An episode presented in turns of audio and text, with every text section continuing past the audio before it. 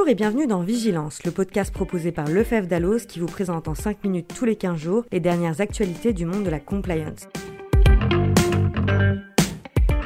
Je suis Sophie Bridier et Stéphano Dana, Véronica Rébier et Anne-Laure Pasquet vont se joindre à moi dans ce cinquième numéro pour vous présenter les sujets du jour.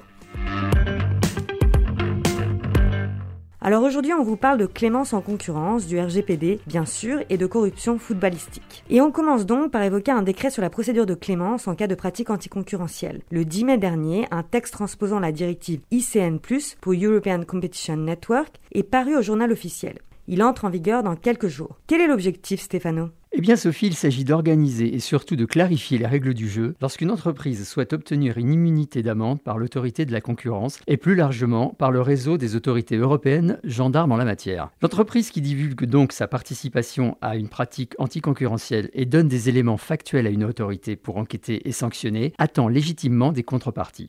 Mais ce n'est pas nouveau. Qu'est-ce qui change avec ce décret Clémence? Eh bien, ce texte décrit en détail les conditions d'exonération totale ou partielle des sanctions pécuniaires, ainsi que les conditions de forme et les modalités pour déposer concrètement sa demande. On ne va pas revenir ici sur l'ensemble des dispositions du décret, elles sont trop nombreuses, mais on peut préciser tout de même que si vous voulez vous lancer, vous pouvez adressez votre demande par lettre recommandée avec accusé de réception ou via une plateforme d'échange sécurisée. Cette demande est faite soit au directeur de la DGCCRF, soit au rapporteur général de l'autorité de la concurrence. Très bien, mais alors si on veut bénéficier d'une exonération totale, quelles sont les conditions d'exonération?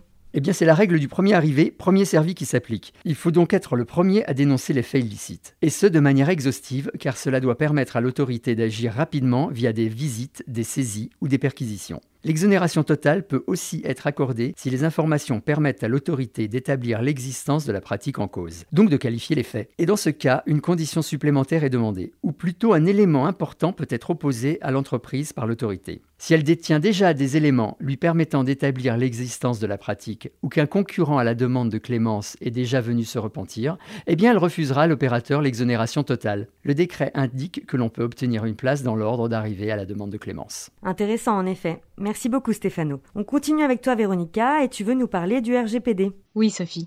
Bonjour à tous. Le 25 mai, le règlement général sur la protection des données a fêté son troisième anniversaire. Une réalisation de taille pour l'Europe et ses citoyens, mais un vrai casse-tête pour les entreprises, dont une grande partie peine à se mettre en marche. Hasard du calendrier ou pas, la CNIL a annoncé le même jour une vingtaine de mises en demeure pour non-respect de la réglementation sur les cookies publicitaires. Décidément, le gendarme français n'est pas d'humeur à la fête. L'heure est plutôt à l'action contre tous ceux qui prennent la protection des données à la légère. D'importantes sociétés de l'économie numérique sont visées, ainsi que plusieurs organismes publics, indique la CNIL sans citer de nom. Pourtant, ce n'est pas faute d'avoir fourni aux professionnels des recommandations sur le sujet.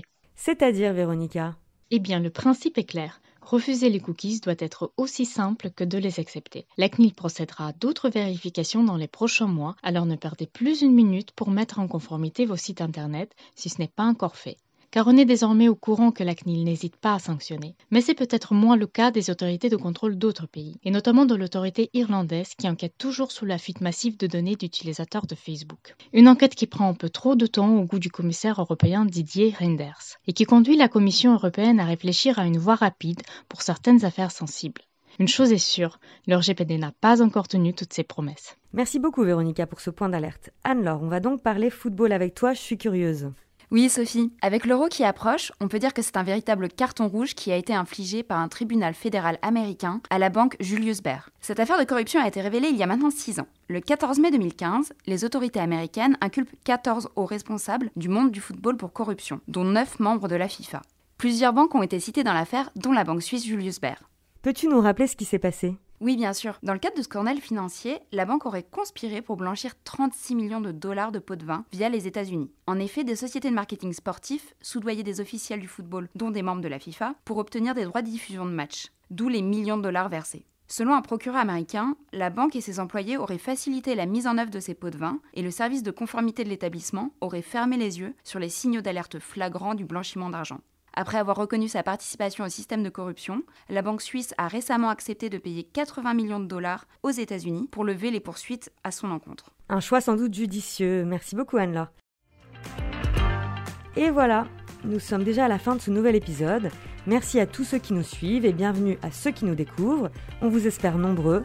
On se retrouve dans 15 jours. D'ici là, restez vigilants.